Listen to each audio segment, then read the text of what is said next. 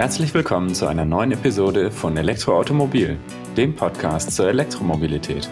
Es begrüßen euch eure Hosts Markus Zacher und Valentin Bus.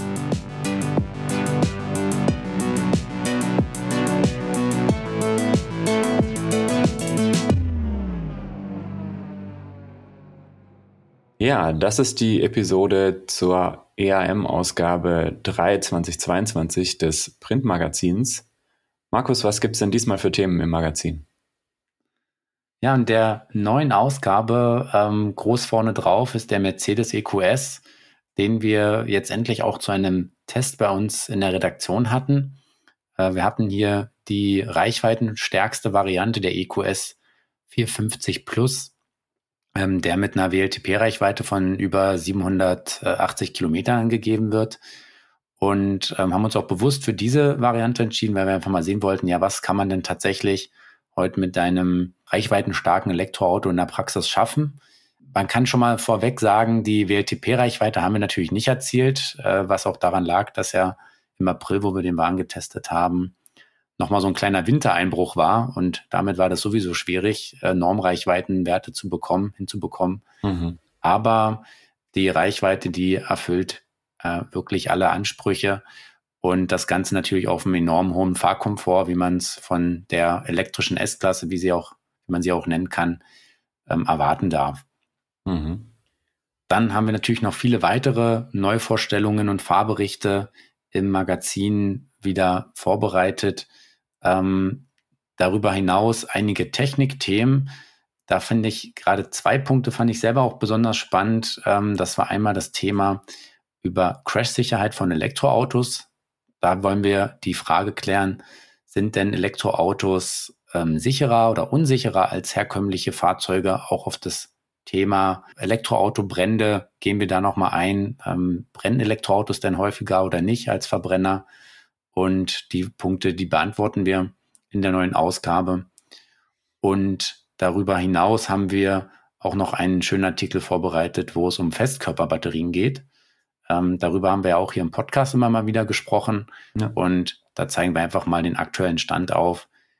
Wo geht die Reise hin? Wo, wo, wo sind wir denn heute mit den Festkörperbatterien? Kommen die jetzt morgen, übermorgen und dann haben wir alle doppelte Reichweite und laden doppelt so schnell? Hm. Oder was sind die nächsten Entwicklungsschritte? Und das beleuchten wir ebenfalls in der neuen Ausgabe. Ähm, ja, die neue Ausgabe 03 2022 ist ab Donnerstag im Zeitschriftenhandel erhältlich oder natürlich auch als E-Paper in unserer App.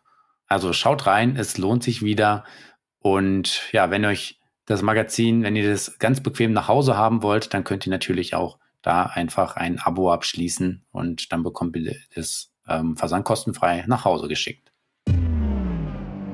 Ja, und dann können wir zum Hauptthema der heutigen Folge kommen. Und zwar haben wir wieder einen Gast äh, bei uns eingeladen. Und es soll nochmal um das Thema Energie bzw. erneuerbare Energien geben. Und dazu hatten wir ja schon in der Vergangenheit das eine oder andere interessante Gespräch.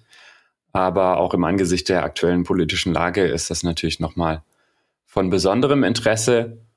Und dazu möchten wir unseren Interviewgast begrüßen. Am besten stellen Sie sich einfach selber vor und dann können wir ins Gespräch starten. Ja, guten Tag und vielen Dank für die Einladung. Mein Name ist Bruno Burger. Ich arbeite am Fraunhofer Institut für Solare Energiesysteme in Freiburg seit mehr als 20 Jahren und beschäftige mich dort mit Leistungselektronik, habe das auch studiert. Und äh, wir entwickeln jetzt in meinem Gebiet Solarwechselrichter für die Einspeisung von Solarstrom ins Netz, aber auch Ladegeräte für Elektroautos. Mhm. Ja, dann schon mal herzlich willkommen auch von unserer Seite und ja, freut uns sehr, dass Sie hier zu uns in den Podcast gekommen sind, um ja nochmal auf dieses Thema äh, erneuerbare Energien und Stromversorgung einzusteigen. Ähm, Herr Burger, jetzt haben Sie gerade erwähnt, Sie beschäftigen sich mit vor allem mit Wechselrichtern und auch Ladegeräten. Tatsächlich muss ich gestehen, bekannt geworden oder ich bin auf Sie aufmerksam geworden über die ähm, Energy Charts, die Sie regelmäßig bei Twitter auch posten wer es noch nicht kennt, dass äh, der Herr Burger, der veröffentlicht da regelmäßig Grafiken, also kurze so Diagramme, die man gut sehen kann, wie aktuell der Strom erzeugt wird, wie er im letzten Jahr erzeugt wurde, wo ähm, wie viele Atomkraftwerke aktuell in Betrieb sind. Also ein buntes Portfolio an Informationen und Daten zu unserer aktuellen Stromversorgung. Also wo kommt der Strom her, wo geht er hin, wie wird er produziert? Und das war auch der Grund, ähm, genau, warum Sie gerne hier einladen wollten zu unserem, zu unserem Podcast. Jetzt haben Sie gerade erläutert, Sie arbeiten aber mit einem Wechselrichter vor allem. Wie kommt da eigentlich die Verbindung her? Also, dass Sie sich so intensiv dann trotzdem mit den, diesen Energy Charts ähm, auseinandersetzen?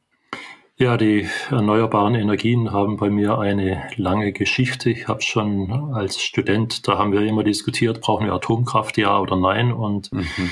da äh, hatte ich schon gemerkt, alleine diskutieren reicht nicht. Und ich habe mir dann schon als Student ein Solarmodul gekauft, 1987 oder sowas war das, und habe mein, mein Student, Studentenzimmer dann abgekuppelt vom öffentlichen Netz und habe dann mich autark versorgt mit einer 12-Volt-Batterie.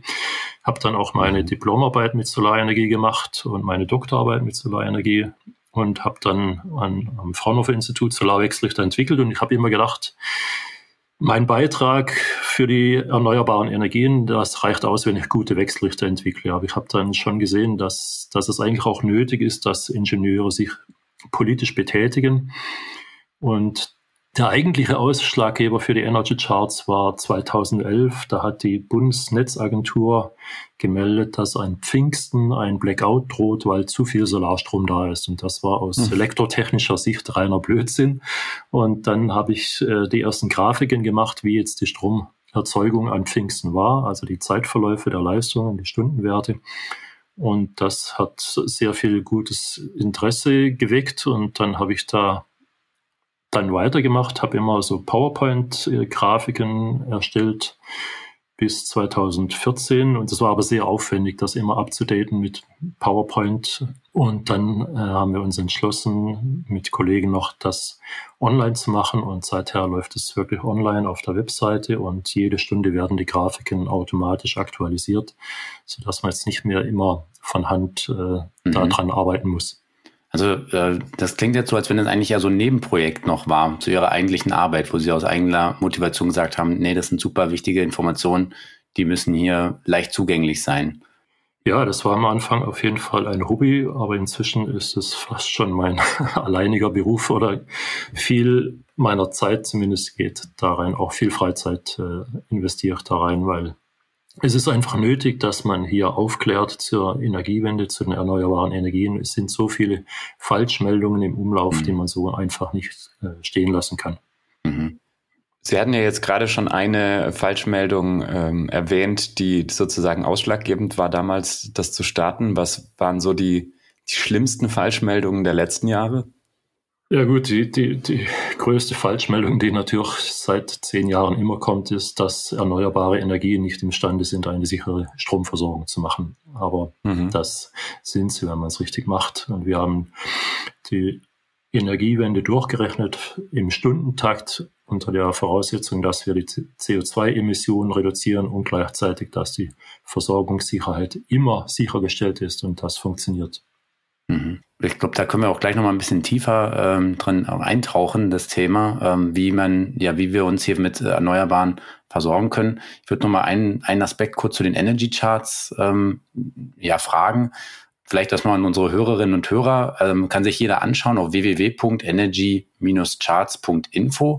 Das verlinken wir auch in den Show Notes. Also kann man drauf surfen und sich die ganzen Grafiken dann eben auch anschauen und auch die Daten einsehen, über die wir jetzt wahrscheinlich auch sprechen werden die Daten selber, die, die Quelle, die erheben sie ja nicht selbst, sondern sie nehmen ja im Prinzip öffentliche Informationen von der, ich weiß nicht, Bundesnetzagentur oder wo kommen die Daten eigentlich konkret her?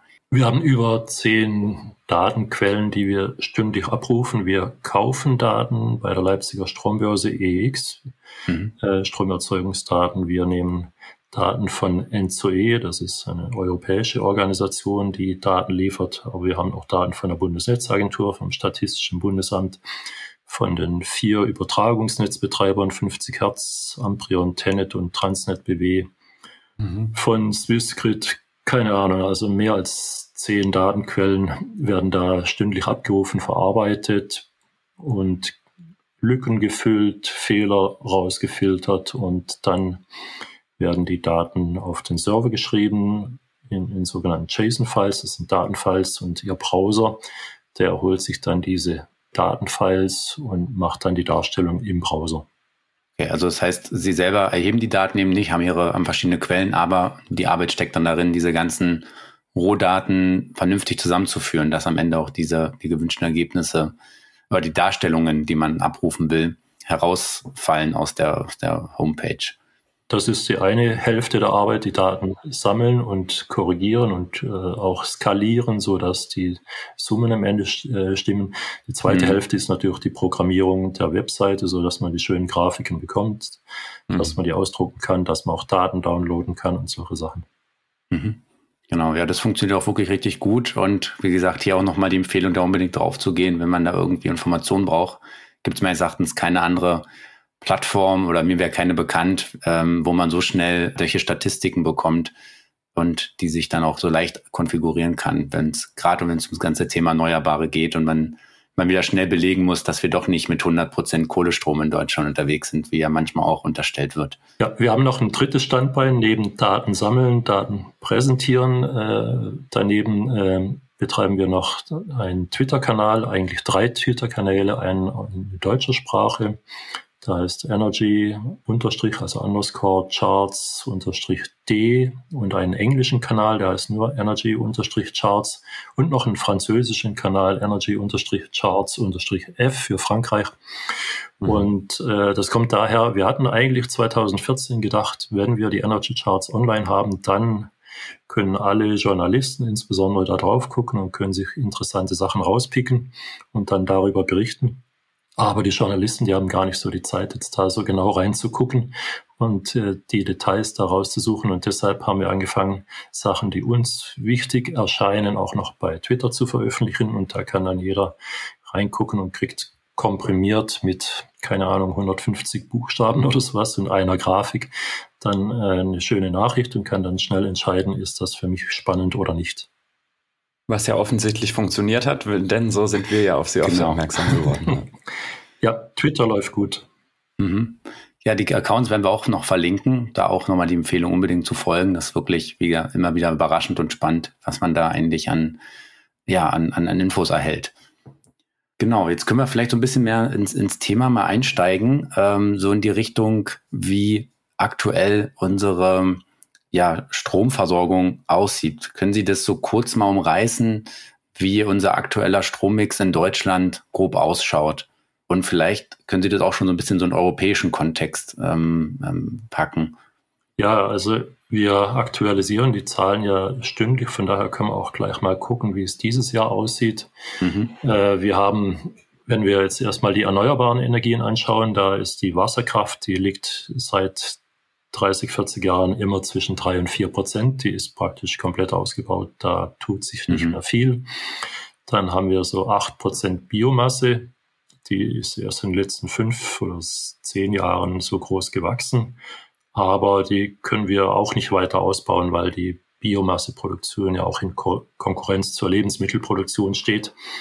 Mhm. Und weil es vielleicht bessere Möglichkeiten gibt, mit Biomasse was zu machen. Dann der große Lieferant bei den erneuerbaren Energien ist die Windenergie. Da kommen ungefähr 30 Prozent der Stromerzeugung her. Davon ist vielleicht ein Drittel Wind offshore und zwei Drittel Wind onshore an Land. Und die Solarenergie, die liefert so an die 10 Prozent. So insgesamt sind wir dann bei 50 Prozent erneuerbaren Energien, die Hälfte. Und bei den nicht erneuerbaren Energien, da ist die Kernenergie inzwischen nur noch bei 6 Prozent, weil wir ja gerade Ende letzten Jahres wieder drei Kernkraftwerke abgeschaltet haben. Jetzt sind nur noch drei übrig. Deshalb äh, sinkt da die Stromerzeugung aus Kernenergie auch. Mhm. Und Ende 2022 werden wir ja die letzten drei dann auch noch abschalten, sodass dann nächstes Jahr wir bei Null Kernenergie sind. Dann kommt die Braunkohle. Da haben wir im Moment an die 20 Prozent ähm, Stromerzeugung, Erdgas 10 Prozent und Steinkohle auch so grob 10 Prozent. Das ist in Deutschland, also wir haben schon 50 Prozent erneuerbare Energien grob äh, in Deutschland und wenig Kernenergie, aber noch viel, doch viel fossile, Braunkohle, Erdgas, Steinkohle zusammen machen 40 Prozent. Das ist ja sehr viel. Wenn wir nach Europa gucken, da ist die Wasserkraft doppelt so groß wie in Deutschland, kann man sagen. Dafür ist die Biomasse nur die Hälfte.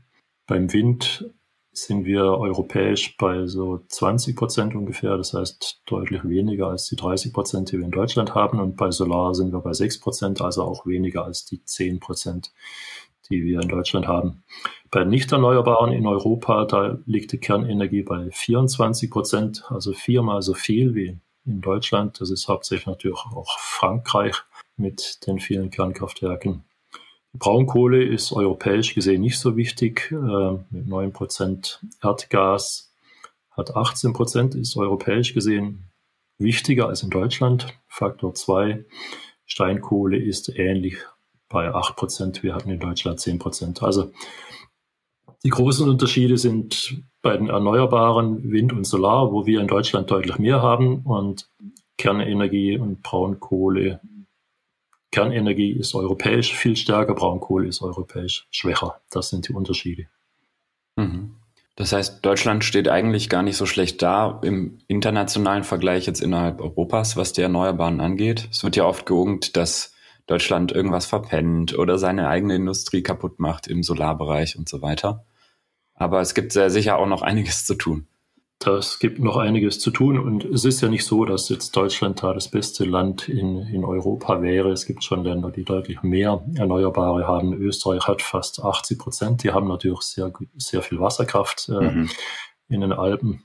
Dänemark hat 75 Prozent Erneuerbare. Die äh, haben schon sehr früh auf die Windkraft gesetzt und haben es auch konsequent durchgezogen im Gegensatz zu Deutschland. Wir haben es eben nicht konsequent durchgezogen, leider. Wir haben eigentlich bis 2012 der Erneuerbaren gut ausgebaut und dann kam die sogenannte Strompreisbremse von Minister Altmaier und Minister Rösler, die haben es zusammen durchgezogen und das hat den erneuerbaren Energien das Genick gebrochen. Ja, und von, von da an haben wir dann zwei Legislaturperioden, die eine mit Minister Gabriel als Wirtschaftsminister und die andere mit Minister Altmaier als Wirtschaftsminister. Diese zwei Legislaturperioden haben wir praktisch verschlafen, kann man gar nicht sagen. Wir haben die Erneuerbaren da mehr oder weniger konsequent kaputt gemacht und hm. haben an der Brücke Erdgas gearbeitet, aber nicht am Ziel erneuerbare Energien.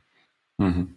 Können Sie das vielleicht nochmal gerade so ein bisschen äh, beschreiben? Was war denn der Effekt mit dieser Strompreisbremse? Also warum hatten, war da plötzlich kam der Ausbau von Wind und, und Solar so ins Stocken? Man sieht das ja auch bei diesen Grafiken, die den Ausbau oder den Zubau der letzten Jahre gut zeigen, dass da wirklich so eine richtige, so eine Delle ähm, plötzlich ähm, ja entstanden ist.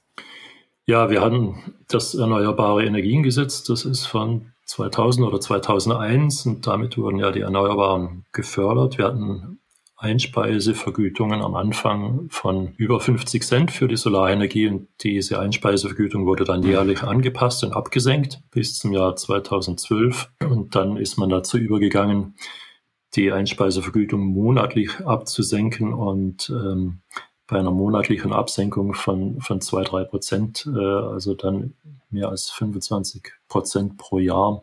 Da konnten die Erneuerbaren dann nicht so schnell die Preise senken, wie die Einspeisevergütungen runtergegangen sind. Und die Einspeisevergütungen sind auch heute total im Keller. Wenn Sie jetzt eine neue Solaranlage bauen, dann kriegen Sie gerade mal 6,5 Cent für die Kilowattstunde diese einspeisen, während die Börsenstrompreise bei 15 bis 20 Cent liegen. Das heißt, sie kriegen gerade mal die Hälfte oder ein Drittel des Börsenstrompreises vergütet. Das ist natürlich extrem wenig. Und äh, mit diesen niedrigen Einspeisevergütungen wurden, wurde die Solarenergie kaputt gemacht, die Windenergie wurde durch viele Auflagen und äh, ja, Vogelschutz 1000 Meter Abstandsregel und so weiter dann auch noch kaputt gemacht, so dass wir jetzt eigentlich nach zwei Legislaturperioden äh, mehr oder weniger keine Windindustrie mehr haben in Deutschland und auch keine nennenswerte Solarindustrie. Und jetzt mit dem Krieg in der Ukraine ist es allen klar geworden, wir brauchen Erneuerbare, wir brauchen nicht die Brücke Erdgas. Ganz im Gegenteil, jetzt haben wir Lieferprobleme beim Erdgas. Die Preise beim Erdgas gehen durch die Decke. Mhm. Jetzt wären wir froh, wenn wir die Erneuerbaren ausgebaut hätten, aber leider haben wir das nicht konsequent getan. Das heißt sozusagen, die Unkenrufe hatten recht und äh, es wurde tatsächlich politisch einiges falsch gemacht in den letzten zwölf Jahren. Hauptsächlich in den letzten acht Jahren, ja. Also ja, die okay. letzten beiden Bundesregierungen, die haben die Erneuerbaren ausgebremst und haben an der Brücke Erdgas gearbeitet und nicht am mhm. Ziel Erneuerbare. Ja, das führt mich nochmal zu einem Aspekt, den Sie auch schon jetzt bei der, beim Vergleich äh, erwähnt hatten, der Atomenergie zwischen äh, Deutschland und ähm, die europäischen Rolle, stark geprägt ja auch durch Frankreich. Ähm, gut, in Deutschland sollen zum Ende des Jahres die drei letzten Kraftwerke abgeschaltet werden.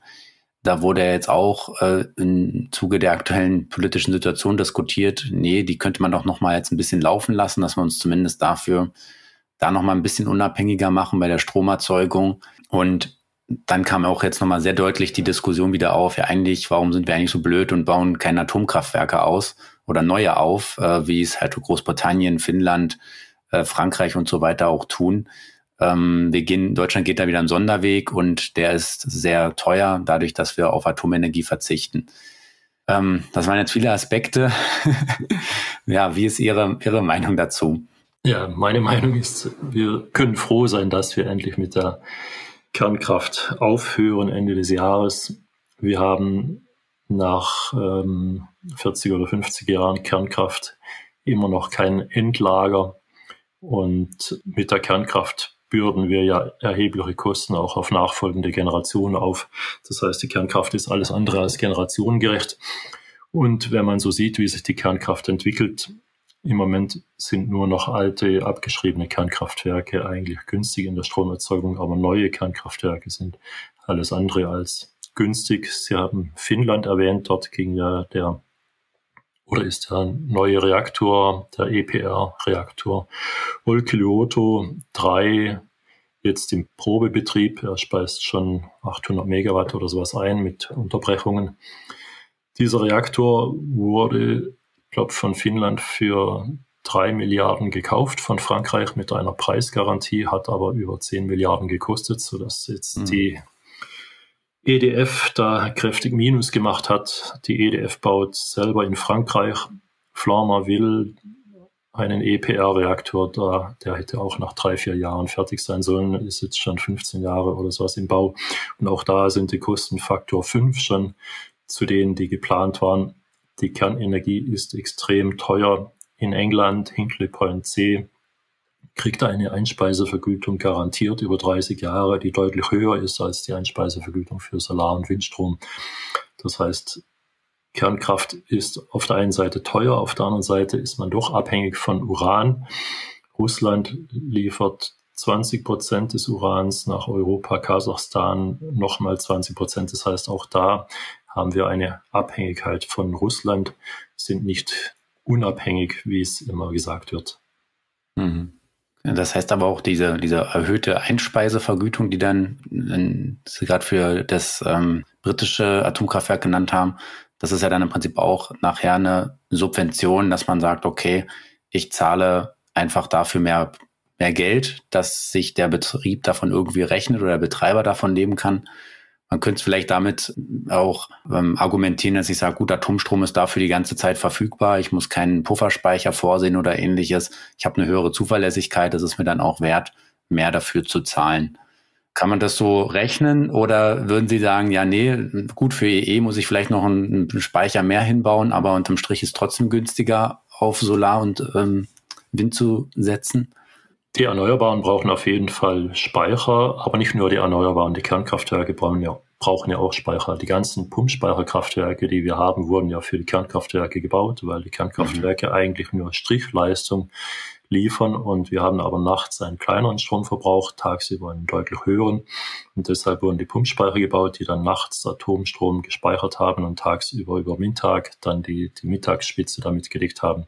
Mhm. Inzwischen wird die Mittagsspitze komplett mit der Photovoltaik gedeckt Und nachts haben wir auch zum Teil Windstrom übrig, sodass die Pumpspeicher statt einem Zyklus bei der Kernenergie jetzt zwei Zyklen machen bei, der, bei den erneuerbaren Energien. Das heißt, sie speichern über Mittag Strom ein, wenn wir Solarstrom haben speichern den abends zum Abendessen aus, dann können sie nachts wieder speichern mit Windstrom und den wieder ausspeichern zum Frühstück sozusagen, wenn wir mhm. wieder mehr Stromverbrauch haben.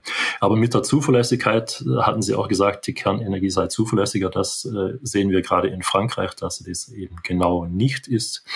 In Frankreich sind von ähm, Frankreich hat 18 Kernkraftwerke mit insgesamt 56 Reaktorblöcken. Also da hat ein Kernkraftwerk dann auch mal vier oder sechs Blöcke. Und von mhm. diesen 56 Blöcken sind gerade die Hälfte, 28 Blöcke, gar nicht in Betrieb. Aus verschiedenen Gründen. Zum einen gibt es einen äh, Rückstau bei der Wartung, bedingt durch Corona. Bei vielen Kernkraftwerken wurden auch Risse entdeckt äh, bei den Schweißnähten und deshalb mussten die abgeschaltet werden. Das heißt, die Kernkraft ist auch nicht zuverlässig insbesondere wenn die Kraftwerke älter werden. Und hinzu kommt noch, dass alle Kernkraftwerke ja Kühlung brauchen. Nur ein Kernkraftwerk hat ja nur 35 Prozent Wirkungsgrad oder sowas. Und die äh, anderen 65 Prozent sind Abwärme, die müssen gekühlt werden. Und dazu wird normalerweise ein Kernkraftwerk an einen Fluss gebaut, damit man über das Flusswasser das Kernkraftwerk kühlen kann.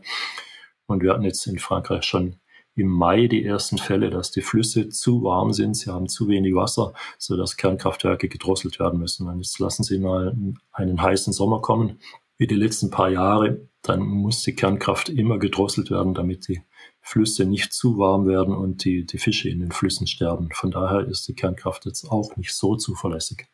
Mhm. Davon hat man oft kein Bild, dass diese Kraftwerke halt nicht irgendwie auf einer, auf einer Insel sozusagen isoliert sind, sondern eben auch Abhängigkeiten haben von Zulieferung von Uran über äh, Kühlung ähm, und da die Zuverlässigkeit eben auch nicht, also die, dass sie nicht äh, Tag und Nacht 100 Prozent durchlaufen können, einfach unabhängig davon, was drumherum passiert. Ja. Und da fällt mir auch nochmal ein, da gab es letztens auch eine, oder es müsste auch noch verfügbar sein, relativ aktuelle ähm, Dokumentation von Arte, die ja immer viel mit ja, Frankreich ja ähm, äh, viele äh, Dokumentationen aus Frankreich zeigen. Da ging es auch speziell um Atomkraftwerke in Frankreich, welche Probleme sie da haben. Eben auch um die Reparatur oder um die Instandsetzung von älteren Blöcken, die jetzt auch schon sehr lange dauern und sehr viel Geld kosten. Auch wo der ganze ähm, Atommüll nachher hingeht, ähm, wie damit umgegangen wird. Und ähm, ja, das sind eben so Aspekte, die da auch immer gerne ignoriert werden, auch äh, wie viel nachher ähm, Atom, also nicht direkt Atommüll, sondern irgendein Strahl, Teil, schwachstrahlendes Element oder irgendwie Was Wasserstoff 3 oder irgendwie sowas. Ich müsste es nochmal nachschauen. Äh, jedenfalls wird das auch in, in großen Mengen ins Wasser geleitet. Da weiß man auch nicht so genau, welche Effekte hat das. Wird natürlich verdünnt. Ähm, aber bevor ich mich jetzt hier um Kopf und Kragen rede, wie gesagt, ich würde die, die Doku einfach nochmal verlinken, da kann man sich das äh, anschauen und äh, zeigt damit auch nochmal die Probleme, die Frankreich aktuell mit der Atomenergie hat. Eins sollte man äh, vielleicht noch dazu sagen, es ist nicht mhm. so sehr die Reparatur der Kernkraftwerke, die einen mhm. Haufen Geld verschlingt, sondern Frankreich hat ja damit gerechnet oder die EDF, dass die Kraftwerke laufen und sie hat auch den Strom äh, zum Teil ans Ausland verkauft. Frankreich verkauft zum Beispiel mhm. sehr viel Strom nach Italien. Und jetzt, wo die Kraftwerke nicht laufen, ist es so, dass Frankreich diese Lieferverträge natürlich auch einhalten muss. Das heißt, sie haben jetzt nicht den billigen Strom zur Verfügung, äh, um den äh, nach Italien zu liefern, sondern müssen den Strom an der Börse einkaufen. Und da sind ja die Strompreise gerade durch die Decke gegangen. Und da mhm. kann ein Kraftwerk, was äh, jetzt zum Beispiel ein Jahr nicht läuft oder sowas, kann locker mal eine Milliarde Verlust schreiben, nur dadurch, dass eben der Strom ersatzweise dann an der Börse gekauft werden muss. Mhm. Das ist schon heftig. Und das äh, bringt uns auch nochmal zu einem interessanten Thema, dieses Thema Importe und Exporte. Da gibt's ja auch immer diese Stammtischparolen nach dem Motto, wenn wir auf 100 Prozent Erneuerbare setzen, dann müssen wir Atomstrom oder Kohlestrom aus Polen importieren. Oder ähm, wenn wir praktisch, wenn die Sonne zu stark scheint, unseren Strom zu negativen Preisen auf der Strombörse noch anbieten. Das ist ja auch alles, ähm, ich sag mal, weit hergeholt, diese Behauptungen. Aber wie sieht's da denn aktuell aus? Ja, Deutschland ist seit Jahrzehnten, kann man sagen, ein Stromexportland. Wir hatten 2002 mal Importe, da weiß ich gar nicht, wieso das so kam, aber seit 2003 hatten wir permanent immer Exporte und mhm. die haben sich gesteigert bis 2017. Da hatten wir über 50 Terawattstunden, das heißt 10 Prozent der eigenen Produktion gingen in den Export. Danach ging es etwas zurück, aber auch dieses Jahr sind wir schon wieder fast bei 20 Terawattstunden, die wir exportiert haben in nur fünf Monaten. Und das ist schon mehr als die kompletten Exporte letzten Jahres.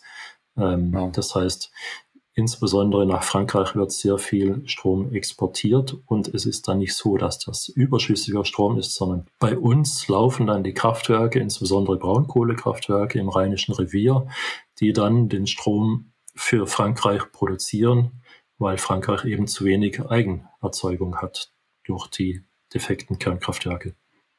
Also Frankreich kauft eigentlich gezielt ähm, Kohlestrom in Deutschland ein, wenn man das so ein bisschen über zusammenfassen möchte.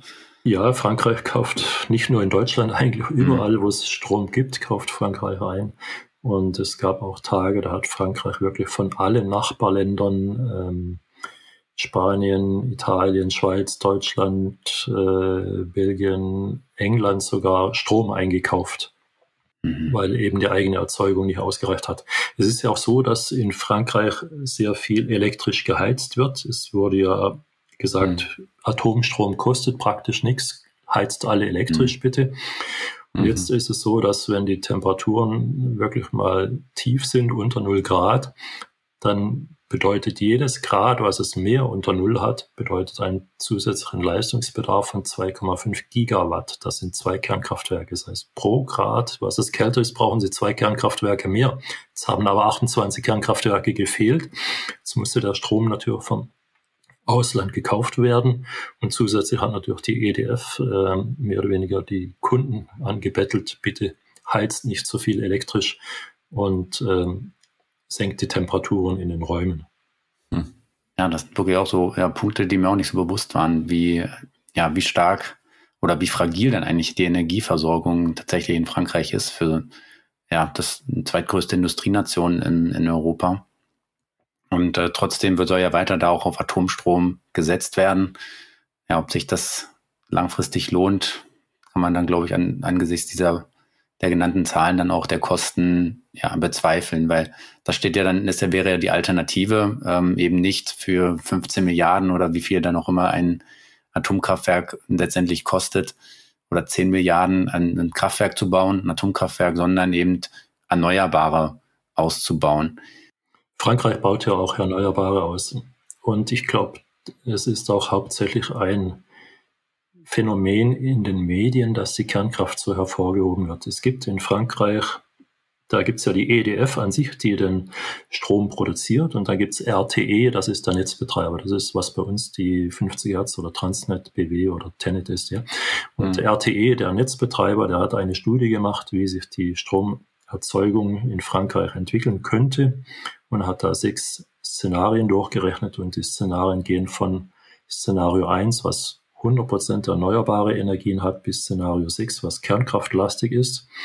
Und im kernkraftlastigen Szenario 6 wird die Kernkraft gar nicht ausgebaut, sondern bleibt ungefähr auf dem Niveau, auf dem sie heute ist. Das heißt, der ganze zusätzliche Strombedarf, der durch die Sektorkupplung kommt, durch Strom für den Verkehr, für die Industrie, für, für Heizen.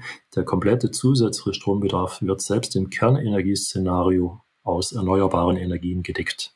Mhm. Und die Kernkraftwerke kann man ja gar nicht so schnell zubauen. Frankreich hat mhm. jetzt 56 Reaktoren, die alle mehr oder weniger altersschwach sind. Und wenn der Zubau von einem Reaktor schon 15 Jahre dauert, dann geht es gar nicht so schnell. Und dann wird als zweites noch von SMRs gesprochen, Small Modular Reactors, kleine mhm. Kernkraftwerke mit 300 Megawatt Leistung statt 1,2 Gigawatt oder sowas, also ein Viertel.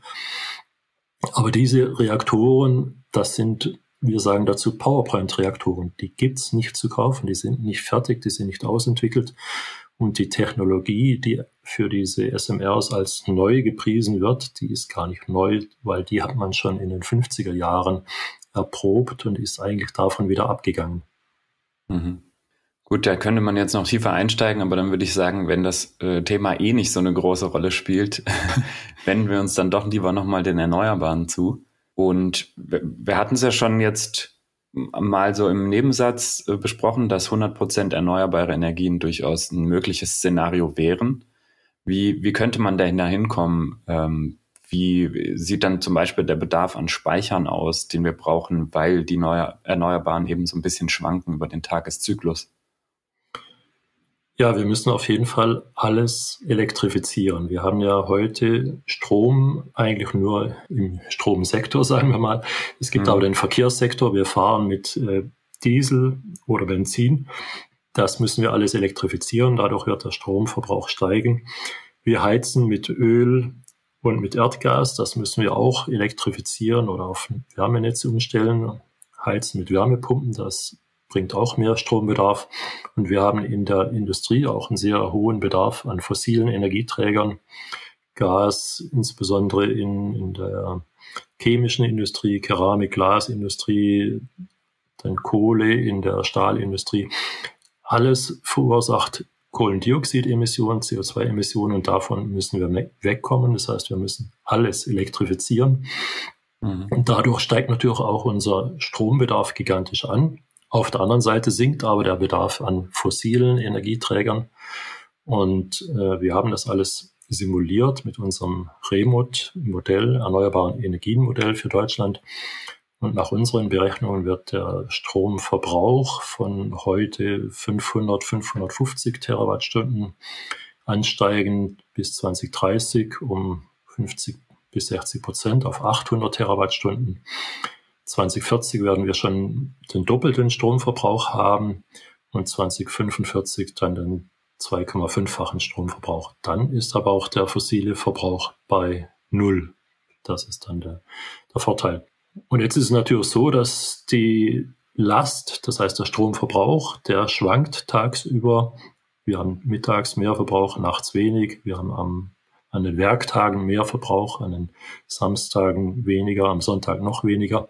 Das heißt, wir haben eine Schwankung auf der Lastseite und wir haben natürlich auch eine Schwankung auf der Erzeugungsseite bei den erneuerbaren Energien. Der, die Windstromerzeugung ist proportional zur dritten Frequenz der Windgeschwindigkeit. Die Solarstromerzeugung ist proportional zur Solareinstrahlung.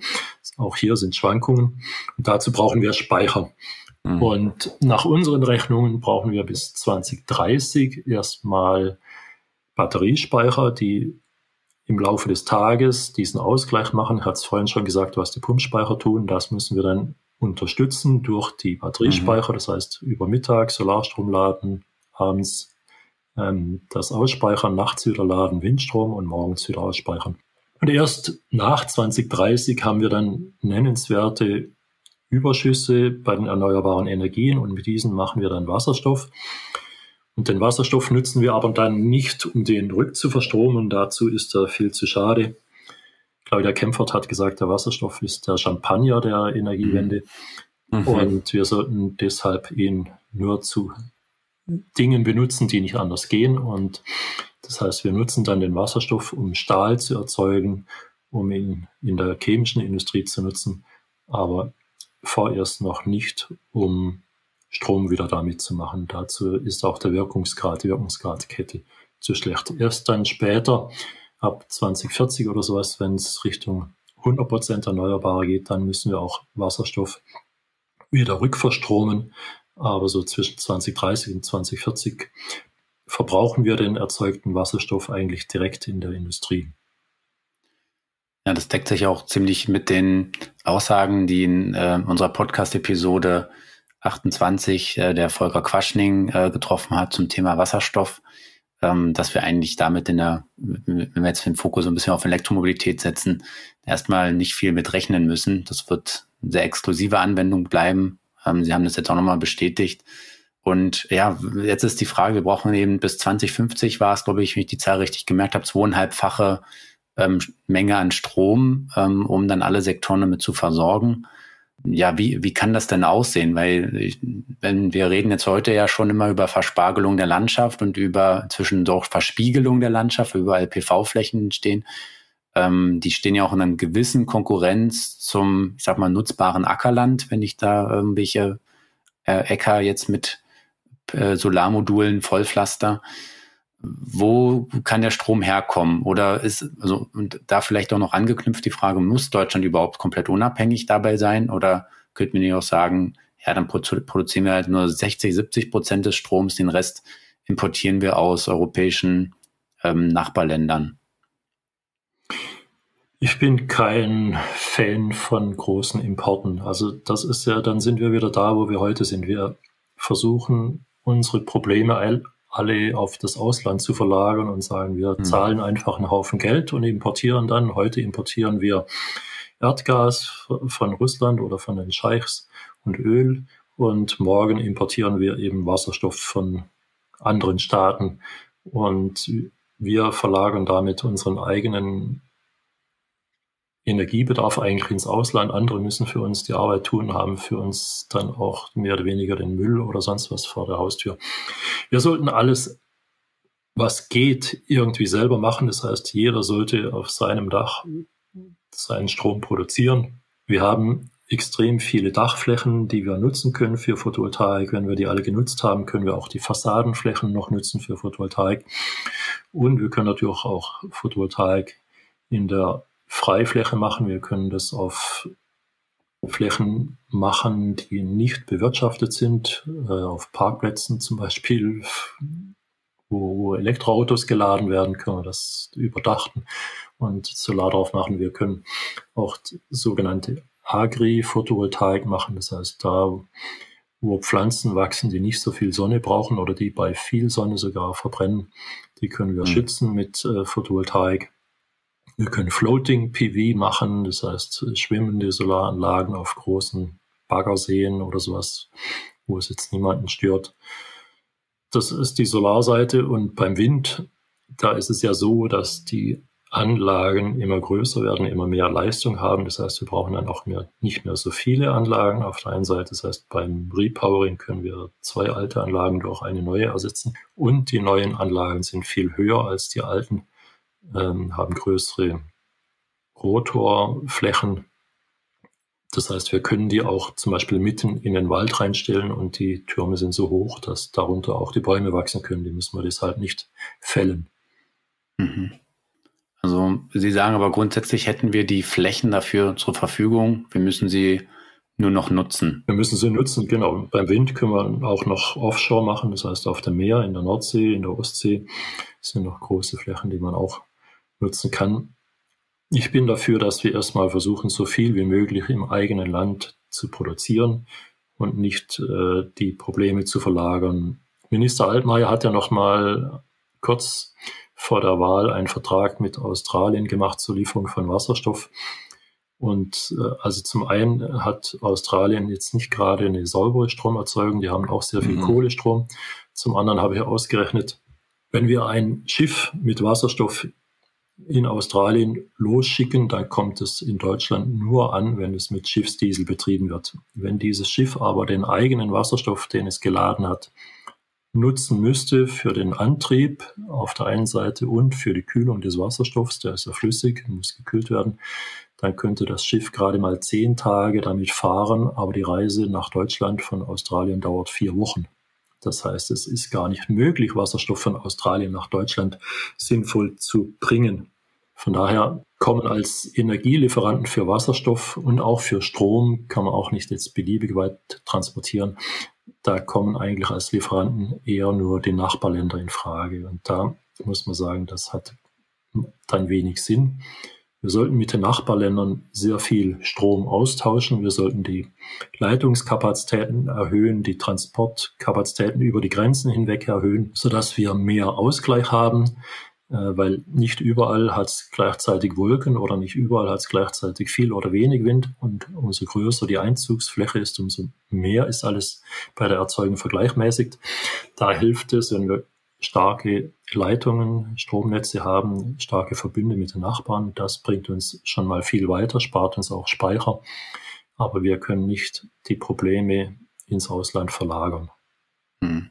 In dem Zusammenhang ist es ja eigentlich auch gar nicht schlimm, weil das wird ja immer oft so oder gerne so dargestellt, wenn wir Strom exportieren oder importieren, dass das ja, dass das eben ein Problem ist. Wir hatten es vorhin schon mal angesprochen. Ähm, aber eigentlich je größer, also ein Import-Export, der sich irgendwo äh, nivelliert, der ist ja eigentlich sogar gut, weil damit, wir haben es gerade gesa gesagt, je größer die Fläche ist, desto gleichmäßiger kann man die Lasten verteilen.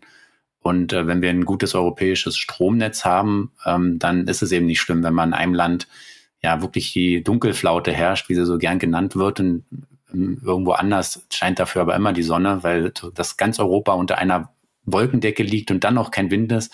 Das kommt wahrscheinlich einfach wirklich nie vor. Und ja, das gehört einfach dazu, weil sonst müsste ja jedes Land seine Spitzenkapazitäten oder seine Kapazitäten so aufbauen, um jede Spitze abzupuffern. Das wäre dann auch kein wäre auch nicht sinnvoll. Da bräuchten wir ja deutlich mehr ähm, Kraftwerke, wenn man jetzt jedes Land autark betreiben würde. Ja, genau. Ich habe ja früher auch äh, solare Inselsysteme gebaut oder prinzipiell Inselsysteme. Als die Photovoltaik am Anfang noch sehr teuer war, haben wir ja keine Netzeinspeisung gemacht, sondern hat erstmal mhm. Inselanlagen damit versorgt. Und das ist immer sehr aufwendig gewesen. Und wir haben sehr viel Speicherbedarf gehabt, wenn man nur eine kleine Gaststätte zum Beispiel oder ein kleines Dorf äh, allein mit mhm. Solar- oder Windenergie versorgt hat. Und sobald man ein Netz hat und einen Verbund hat, wird das Ganze immer viel einfacher und man spart Speicherkapazität ein. Mhm. Ja, vielleicht noch ein, ein Punkt würde ich ähm, noch mal kurz ansprechen wie vielleicht so eine, so eine kurze Prognose. Wo würden Sie sich so die nächsten, wenn wir jetzt in aktuelle Legislaturperioden vielleicht mal denken, wo würden Sie sehen, sind wir denn vielleicht am Ende dieser Legislaturperiode jetzt in Deutschland ähm, bei den Erneuerbaren, wenn die Regierung so handelt, wie sie naja, verspricht oder wie sie vielleicht auch handeln sollte? Was ist so Ihre realistische Einschätzung? Wo wir, jetzt sind wir aktuell bei 50 Prozent, haben Sie gemeint, bei Erneuerbaren. Wo könnten wir denn jetzt in 2025 ungefähr dann sein? Ja, das ist jetzt schwierig. Das kommt jetzt darauf an, was die Regierung daraus macht. Ja, wir mhm. haben jetzt beim Gas, da ist die Regierung extrem schlagfertig und wir haben jetzt schon die ersten Pfähle eingerammt und Milliarden wurden locker gemacht für LNG-Terminals. Mhm. Und auf der anderen Seite gibt es jetzt äh, diesen Tankrabatt. Äh, da ging es auch sehr schnell. Aber beim Erneuerbaren Energiengesetz, bei der Reform des Erneuerbaren Energiengesetzes, da ist schon wieder die Bremse drin, es hakt schon wieder. FDP-Chef Lindner hat gesagt, erneuerbare Energien sind Freiheitsenergien, aber wenn es darum geht, jetzt die Gesetze zu schreiben, dann ist die FDP doch wieder zögerlich. Minister Habeck hatte angekündigt, erneuerbare Energien sollen vom nationalen Interesse sein und Vorrang haben und das wird jetzt von der FDP schon wieder wegdiskutiert. Das heißt, wir brauchen jetzt wirklich mal eine Kraftanstrengung. Wir brauchen für die erneuerbaren Energien genauso eine Kraftanstrengung, mindestens, wenn nicht noch mehr, als für das Flüssiggas oder, oder für, für eine, einen Spritzuschuss, ja. Und wenn diese Kraftanstrengung gelingt, dann können wir von 50 Prozent erneuerbaren Energien auf 60 oder 65 Prozent kommen, das ist noch unklar. Wir müssen ja nicht nur den Anteil der erneuerbaren Energien erhöhen, sondern überhaupt den Anteil im Stromverbrauch. Wir müssen von fossilen weg zu erneuerbaren Energien, auch beim Stromverbrauch. Das heißt, wenn wir jetzt fossile Energie einsparen, erhöht sich ja der Stromverbrauch und dann ist es natürlich noch mal schwieriger, diesen Prozentsatz zu erreichen weil wir dann nochmal mehr produzieren müssen. Deshalb mhm. ist diese Prognose jetzt schwierig, aber wenn wir beherzt drangehen würden, einen nationalen Kraftakt machen würden für erneuerbare Energien, auch für die Ansiedlung oder für den Ausbau der Solarindustrie und der Wechselrichterindustrie, wenn wir beherzt an den Ausbau der Netze gehen und auch die Speicher ausbauen. Speicher ist auch so ein Thema, was in der politischen Diskussion immer vergessen wird dann können wir schon in vier Jahren etwas reißen, aber wir dürfen es nicht wieder zerreden. Mhm. Mhm. Also so 10 bis 15 Prozent Steigerungen wären drin, wenn man wirklich jetzt richtig ja, äh, Strom gibt, äh, also wirklich den Ausbau massiv vorantreibt, dann könnte man das in einer Legislaturperiode ungefähr hinbekommen. Ja. Bleiben wir vielleicht mal bei 10 Prozent, weil ja 10. der Stromverbrauch mhm. gleichzeitig steigt. Das heißt, wir mhm. arbeiten zwar am Zähler, aber der Nenner wird auch größer mhm. und deshalb sind vielleicht 10 Prozent machbar. Okay. Das ist doch mal ein ganz guter Wert, an dem man dann auch die, die Bundesregierung so ein bisschen vielleicht messen kann. Wenn man in vier Jahren sich das nochmal anschaut, kann man dann mhm. auf, ihr, auf ihre Homepage wieder gehen, auf die Energy Charts und schauen, wo sind wir denn jetzt ungefähr gelandet. Ähm, und dann Wir auch haben ja das politische Ziel bis 2030 80 Prozent erneuerbare Energien in der Stromerzeugung mhm. zu haben. Was man auch noch mal ganz klar sagen muss, das sind die Ziele des Klimaschutzgesetzes. Aber das Klimaschutzgesetz ist ja lange nicht so ambitioniert eigentlich wie die Pariser Klimaverträge von 2015. Mhm. Und die Pariser Klimaverträge, die wurden vom deutschen Parlament einstimmig beschlossen. Aber keiner kümmert sich mehr darum. Ja? Wenn wir mhm. nach den Pariser Klimaverträgen agieren würden, dann müssten wir 2030 schon klimaneutral sein und nicht mhm. 2045.